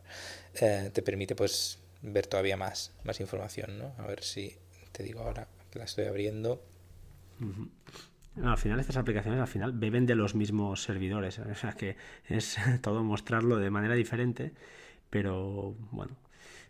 Con la de Store puedes ver, mm, estoy aquí abriendo esto, puedes ver la condensación, la sensación térmica, la temperatura, las precipitaciones y la, y la nubosidad, todas con gráficas así horizontales.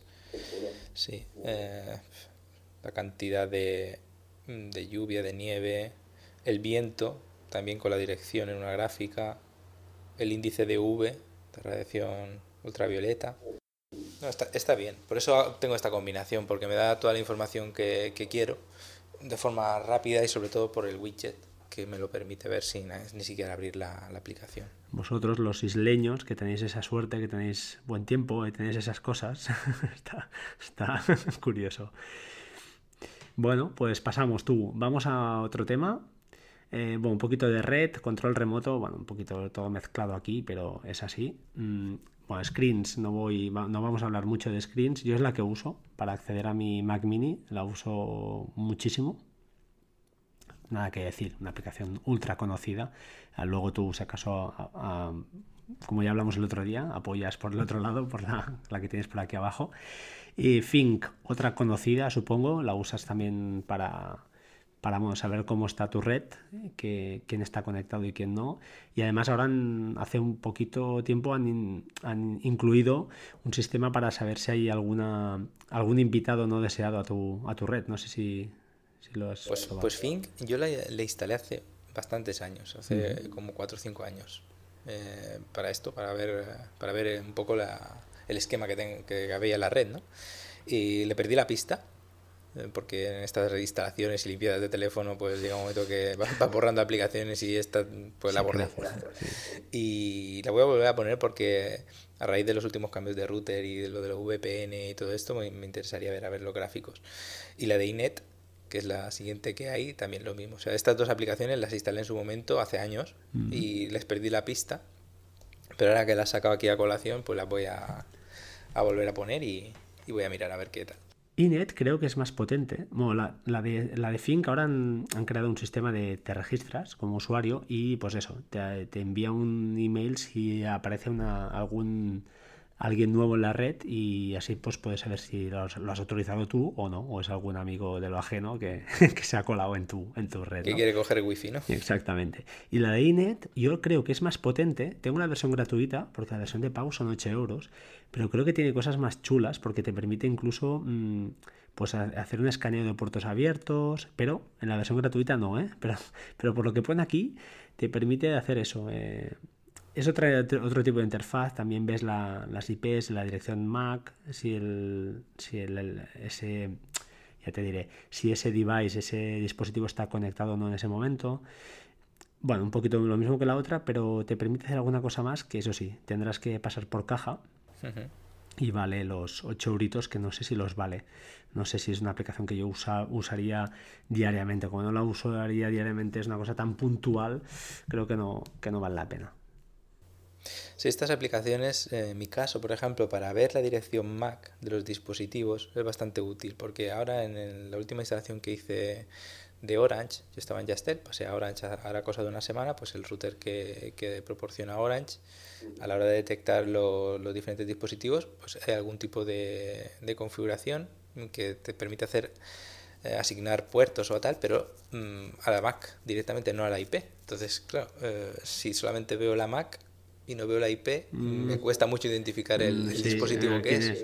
Claro, de esta forma, con estas aplicaciones sí que detectan el, nombre junto a la Mac y es, pues, ya, ahora ya puedes, puedo conocer, ¿no? Pues mira, la Mac número tal, pues es este, este, este aparato y puedo redireccionar los puertos allí. Son limitaciones que, bueno, antes no la tenía con el router antiguo, ahora viene el router nuevo y la tienes. Y bueno, por, por eso es tan importante hacer lo que dice Majosan y tener un router neutro y olvidarte de los routers de la compañía porque te destrozan las configuraciones de la red. Totalmente, totalmente. Es así, de triste, pero es así. Mm, más, eh, ¿qué te iba a decir? Esta, esto es tuyo ya, Harmony. ¿Qué me vas a contar aquí de ese mando fantástico? Creo que es eso, Esto lo utilizo todos los días. todos los días creía que no lo iba a utilizar. Y fíjate que utilizo más la aplicación que el propio mando. Hostia, porque te sientas en el sofá y ya no. Claro, claro, claro. Funciona tan bien y está tan bien pensada que, que cojo el móvil y puedo. Tiene un sistema táctil como si fuese un trackpad que tú puedes asignar las operaciones de, del mando directamente a, a, la superficie táctil de la pantalla del teléfono. Entonces tú puedes, por ejemplo, eh, yo para ir para atrás, eh, pues hace falta un botón del mando, pues eh, lo, lo hago, lo que hago es mantener pulsado un poquito el dedo de la pantalla y ya vuelve para atrás. Mm. O navegar para la izquierda o para la derecha, pues simplemente vas deslizando el dedo para la derecha, para la izquierda. Si mantienes el dedo un poco pulsado hacia arriba, pues te sube el volumen. Si lo mantienes hacia abajo, pues te lo baja. En fin, puedes activar todos los macros que hayas hecho a través del teléfono. Esto, eh, para los que no sepan qué es, eh, exactamente va, en conjunto con el, con el mando, ¿eh? con un comando que no sé qué precio tiene, debe ser un, precio. ¿Es de Logitech esto puede ser? Sí, ¿no? Sí, es de Logitech. Y mm. la cosa es que el funcionamiento es un aparatito que, que es un hub, ¿vale? Similar a, Pues a un hub normal, ¿no? Es una especie de, como de conchita negra, más o menos tiene el tamaño de la palma de la mano, un poquito más quizá. Y esto lo que te permite es traducir información que le llega tanto por la radiofrecuencia que tenga el mando de Harmony que te hayas comprado en caso de que lo tenga, como mm, la información que le llegue a través de la wifi es capaz de convertírtela en señal infrarroja. De tal forma de que tú puedes, a través del teléfono, te conectas al GPS y eh, con la aplicación web traduce las pulsaciones y los macros que tú hayas hecho a impulsos eh, de, infrarrojos para los mandos, para los receptores de los diferentes aparatos de casa. ¿no? Eh, de esta forma, pues bueno, puedes lanzar un macro que sea, activa el amplificador, enciende la tele, cámbiale la entrada de la tele al HDMI y tal, eh, dale dos veces para abajo y una a la derecha, le das a intro y te abre pues YouTube o la aplicación que tengas en esa posición concreta.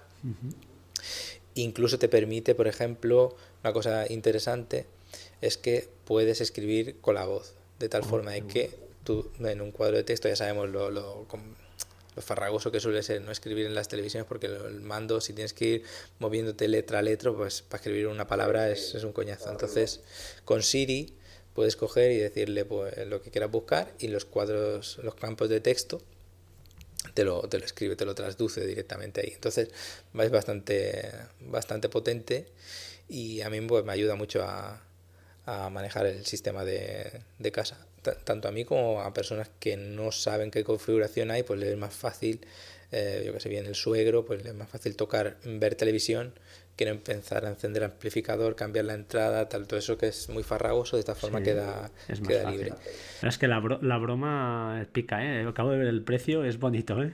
Sí, es, bonito. Hay diferentes mandos. Si lo que quieres es utilizar el, el móvil y no vas a utilizar el mando, con que te compres el hub es suficiente, porque el, la aplicación de, del teléfono se conecta al hub, no al mando.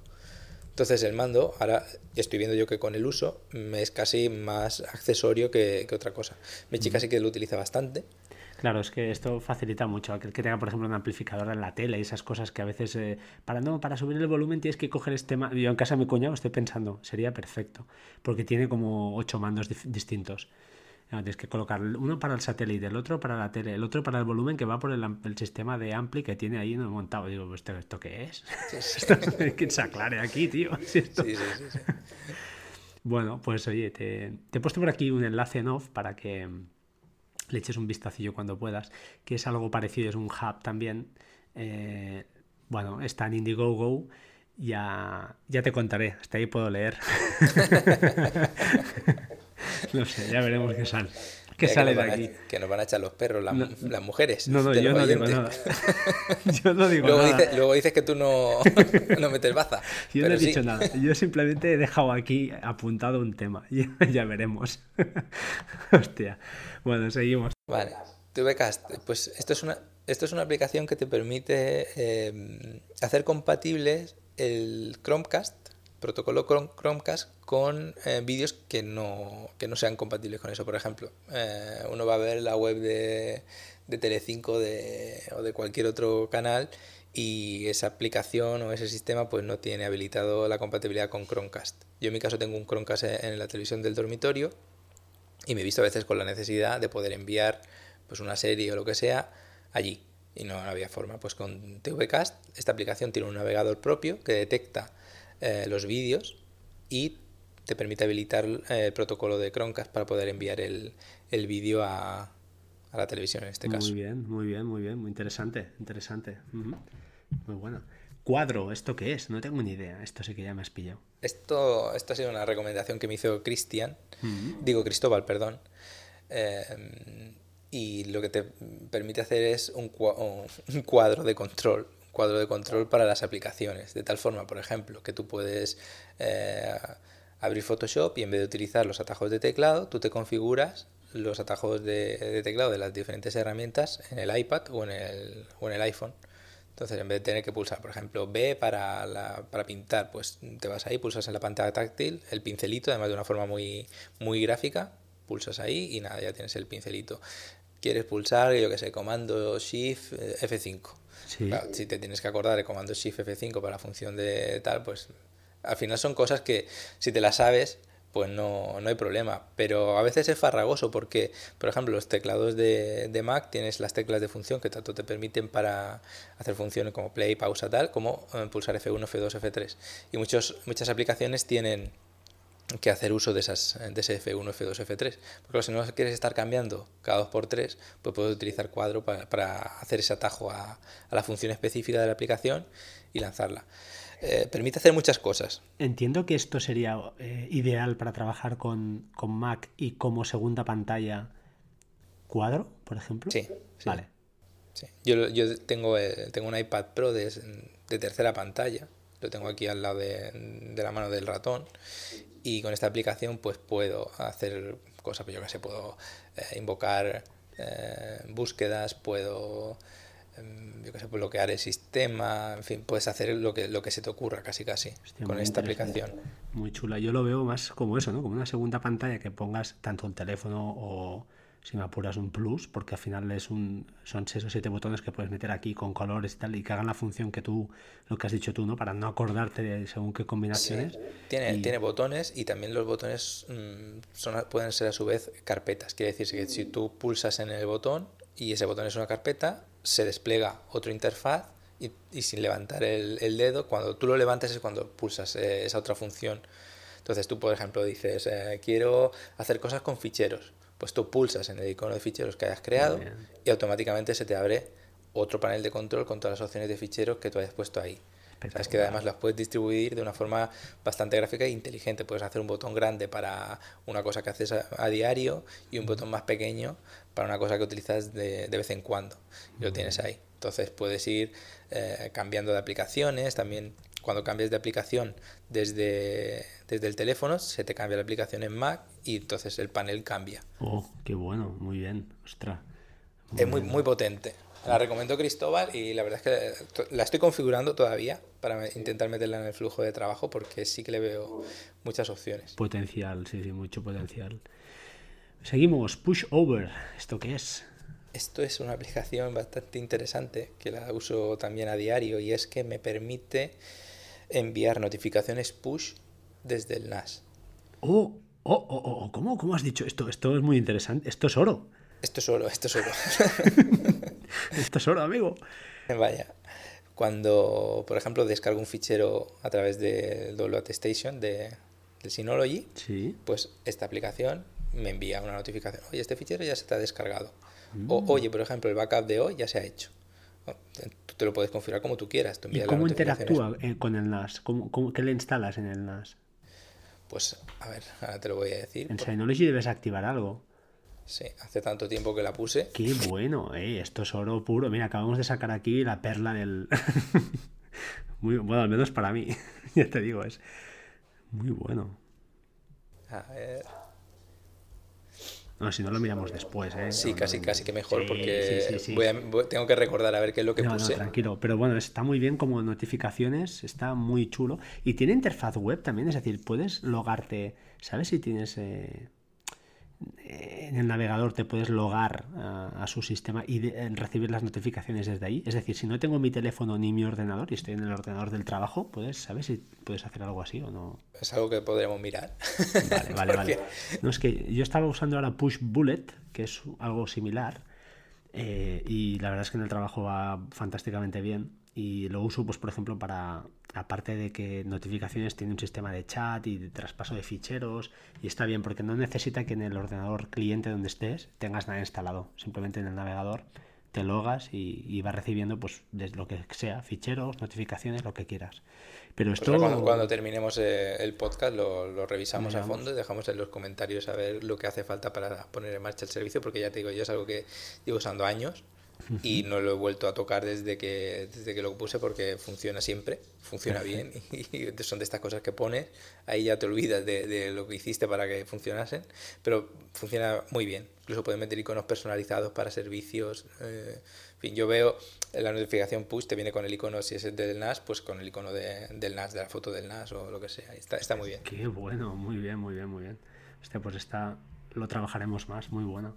Astropad, bueno, comentaste mucho de ella eh, y yo no la voy, no voy a caer de momento, pero bueno, ya veo que esta aplicación sigue más y más y más en tu, en tu día a día, ¿no? Sí, sí, Astropad es, es que es una aplicación que por cómo la han hecho, mm, yo creo que puede llegar a sustituir o si hacen, yo me he puesto en contacto con los desarrolladores y hemos tenido un poquito de feedback y si hacen un poco, lo enfocan de la forma que lo hemos hablado, puede sustituir perfectamente a Screens, por ejemplo, porque es una aplicación que el sistema de codificación y de envío de señal es mm, de otra galaxia, porque te permite ver casi a 60 fotogramas por segundo, mm, bueno, dependiendo de la conexión, pero a casi a 60 fotogramas por segundo la pantalla de tu Mac, cosa que, por ejemplo, con Screens, pues es una aplicación de VNC con el sistema que tiene propio pues este tipo de, de aplicaciones, ¿no? de, de enviar la señal y no es eh, ni mucho menos como han trabajado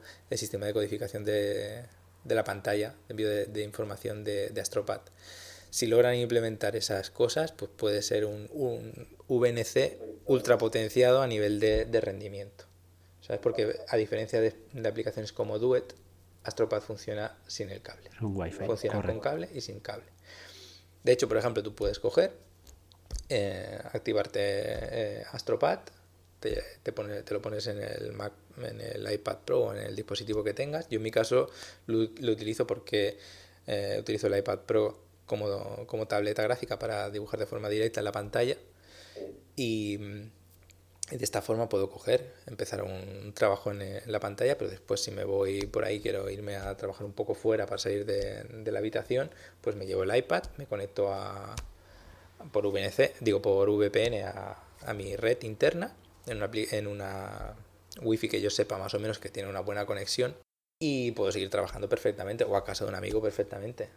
no solamente con, con Photoshop, con, con, cualquier aplicación, incluso 3D. O sea, ya, ya te estás llevando la potencia de, de, tu máquina principal, en mi caso del Mac Pro, lo estoy metiendo dentro del iPad. Entonces, claro, esa versatilidad... Sí que es un iPad Pro.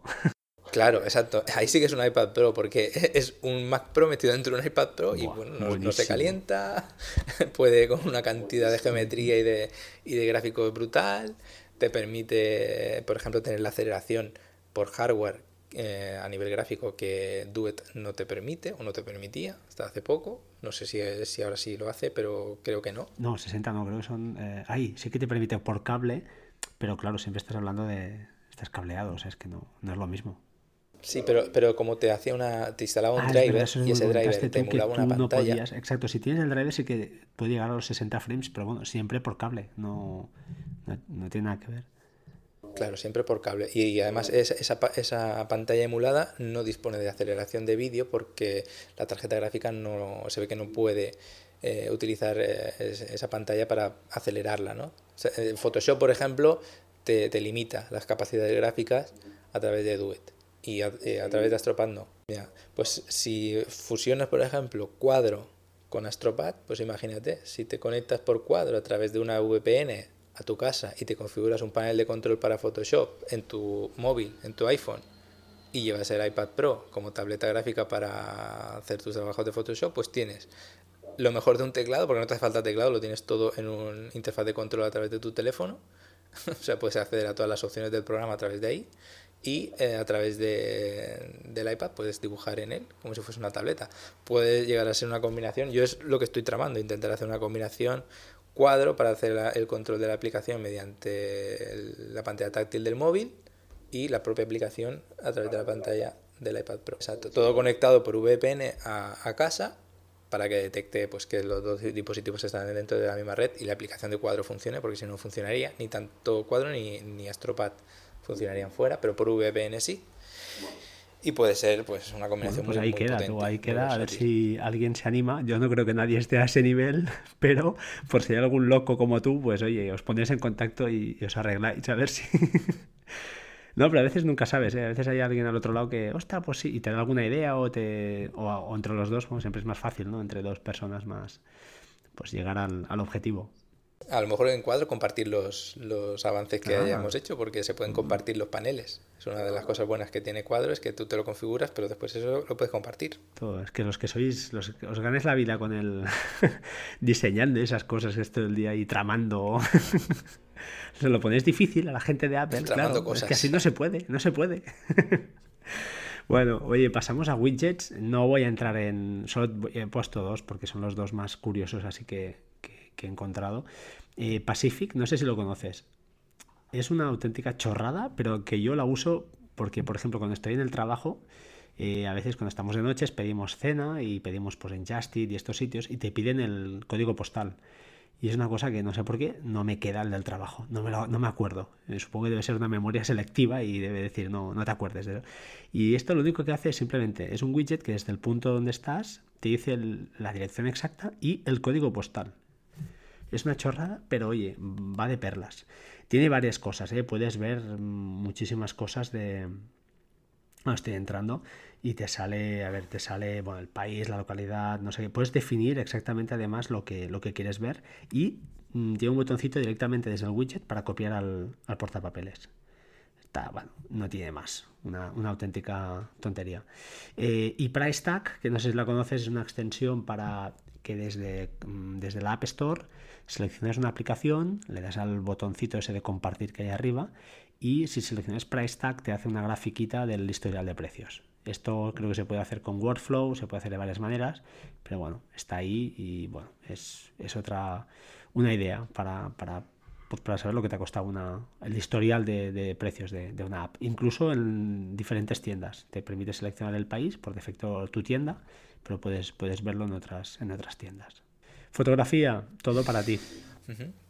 Fotografía, ya el último, el último apartado, nada a comentar, pues yo creo que casi son las básicas de gente que se dedique a la fotografía porque se las he visto a bastante gente. ¿no?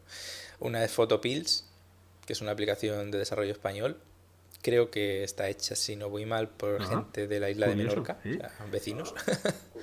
sí.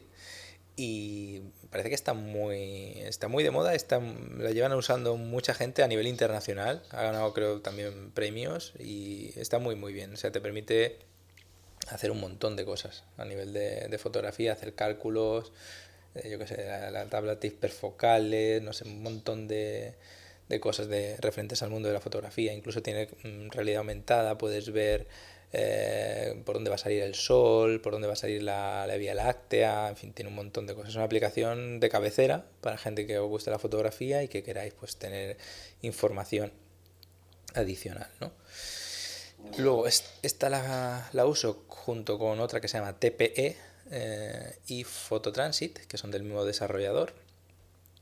Y digamos, te permite colocar eh, ubicaciones en el mapa y ver por dónde va a salir el sol, eh, te permite incluso, por ejemplo, puedes poner un punto inicial, que es el punto donde tú estás, y el punto final, donde es el punto donde tú vas a disparar. Imagínate que estás bajo la ladera de una montaña y hay una torre encima de, esa montaña, y tú quieres ver cuándo va a salir el sol justo por encima de, de, esa torre. además he visto alguna foto tuya, creo, ¿no? De estas.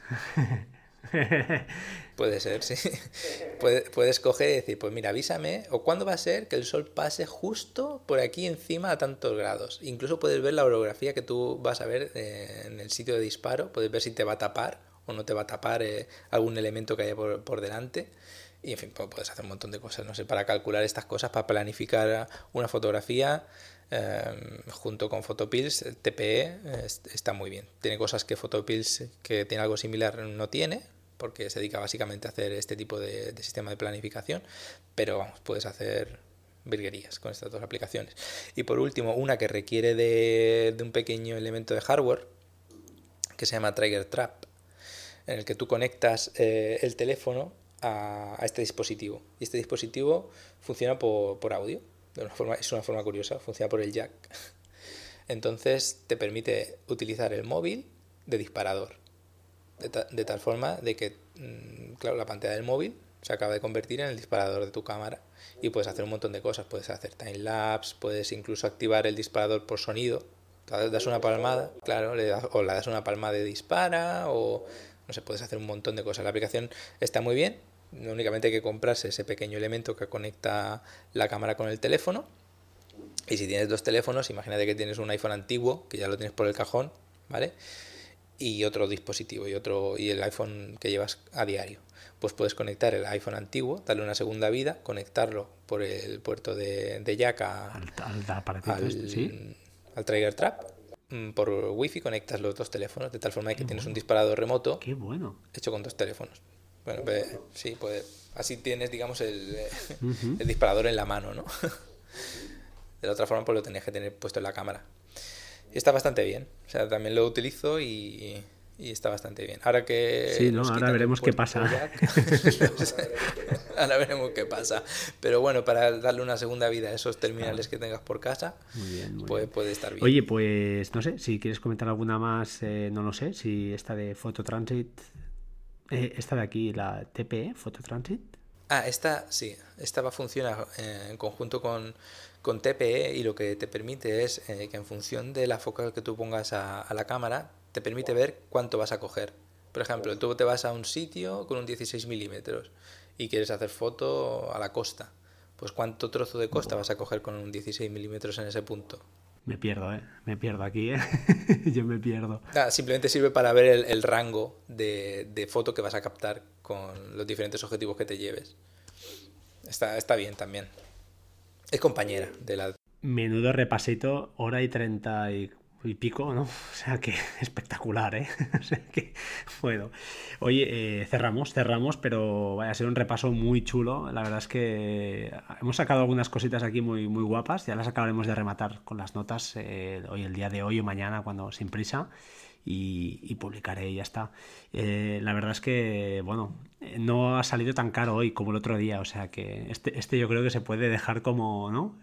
sin rombos, ¿no? Este lo dejamos en rombos. Para todos los públicos, recomendada para todos los públicos. Qué bueno. Eh, no sé si quieres apuntar alguna cosilla más que no se nos haya quedado por ahí. Por ahora nada, seguro que ahora cuando terminemos el podcast nos saldrán algún par más. Miraremos a lo mejor de ponerlas en, el, en los comentarios, ¿no? Pero por ahora yo creo que está bastante completo. Espero que algún usuario haya cogido ideas, si no aplicaciones, quizá alguna idea o algún uso. Y bueno, eh, yo tampoco recomiendo sobrecargar el teléfono mucho de aplicaciones, es simplemente pues utilizar las que, las que realmente vayas a utilizar, vamos, no, no descargar y poner el teléfono con 20.000 aplicaciones porque al final pasa lo que pasa, uno instala un montón, al final tienes el teléfono súper cargado, pero el día a día marca el, la usabilidad de tu teléfono, ¿no? es correcto, sí, sí, al final tener tantas eh, aplicaciones no te acuerdas, no, no, es absurdo, o sea, yo creo que estoy en una época también de, reducir. De, minimizar, sí, sí, porque mm, esos extras que comentamos, es que esta hace esto, si después no te acuerdas, es que no te acuerdas, es imposible, es imposible. Bueno chicos, pues nada, cerramos capítulo especial. Hoy, como ha dicho, no va a ser, no ha sido tan doloroso como, como el primer episodio, que fue muy, fue un poco duro para, para aquellos que, que queréis comprar aplicaciones y esas cosas porque era, era un poco caro. Pero eh, hoy, como decimos, pues ha sido la cosa más light y hemos tratado pues eso, una pincelada aplicaciones que, que, no son tan habituales, que no sale un poquito del marco de las típicas y que aún así pues bueno, siguen siendo funcionales ¿no? de, aquella manera. Eh, nada más, oye, pues eh, sin nada más que añadir, yo te emplazo a, a, lo mejor a otro tercer episodio que ya veremos lo que, lo que hacemos pero algo se nos ocurrirá por ahí, ¿no? Seguro, seguro. Pues oye, muchas, muchas gracias por estar aquí y nada, tío, que un placer como siempre, como siempre digo yo, grabar con los bichos, con los monstruos de los influencers. está, está muy divertido. Bueno, gracias, gracias a ti por invitarme y, a todos los usuarios que han gastado una hora, de, una hora y media de su tiempo en escucharnos también. Bueno, oye, esto el otro día leí un, un, digo, un Twitter que me enviaba alguien que me gustó, porque estaba, decía que estaba conduciendo, volviendo de algún desplazamiento de trabajo largo, y claro, te pones eso en el coche y quieras que no te distraes, ah, porque en el coche o escuchas noticias que son todo catástrofes, o cargan mucho los programas de radio con mucha publicidad, cosa que yo era amante de la radio y últimamente, hace ya meses y años ya que he pasado los podcasts, porque es que la, la radio se pasan a veces ya con anuncios. Y la verdad es que el podcast entretiene. Y escuchar a dos personas siempre ahí charlando y bueno, de algo que te interesa. Porque si te gusta tu temática, pues, digo, o la temática que se habla en el podcast, mm, pues claro, es que vas directo al grano, no hay publicidad y, y es genial porque escuchas gente que, que, comparte tus mismas aficiones y hablan de, de, tus problemas o de tus inquietudes. Está bastante bien. Yo también lo utilizo mucho el podcast para, para cuando estoy trabajando, pues me lo pongo de fondo y siempre algo, algo interesante acaba saliendo en Sí, sí, siempre distrae. Y, al que no, al que le parezca, le parezca el ritmo un poco lento, subes un poco la, el speech, la velocidad y ala. Y, sin problemas. La hora y media se convertirá en, en 45 minutos. o sea, ya lo sabéis. Muy bien. Bueno, oye, pues bien, ahora sí, cortamos. Eh, gracias por todo y, hasta la próxima. Muy bien, venga, hasta la próxima. Un saludo, chao, chao, como siempre, sed buenos. Por cierto, por cierto, antes de despedirnos, eh, dejamos métodos de contacto, arroba expósito en Twitter, y vital seguirle, eh, y arroba batería 2% si queréis eh, seguir el, el, podcast y queréis estar un poquito enterados de estas cositas que vamos soltando, pues este es el canal. Un saludo y hasta pronto, chao. chao.